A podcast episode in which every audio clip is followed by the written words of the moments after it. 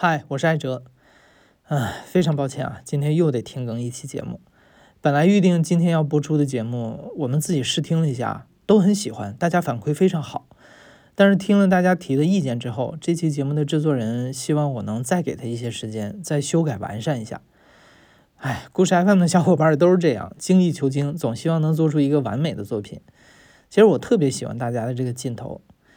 嗯，所以我就决定今天故事 FM 暂停更新一期，等到下周一做好了再播出。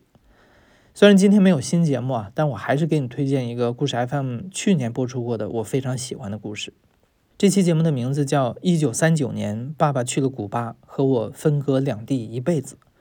这期的故事讲述者黄卓才是暨南大学中文系的退休教授。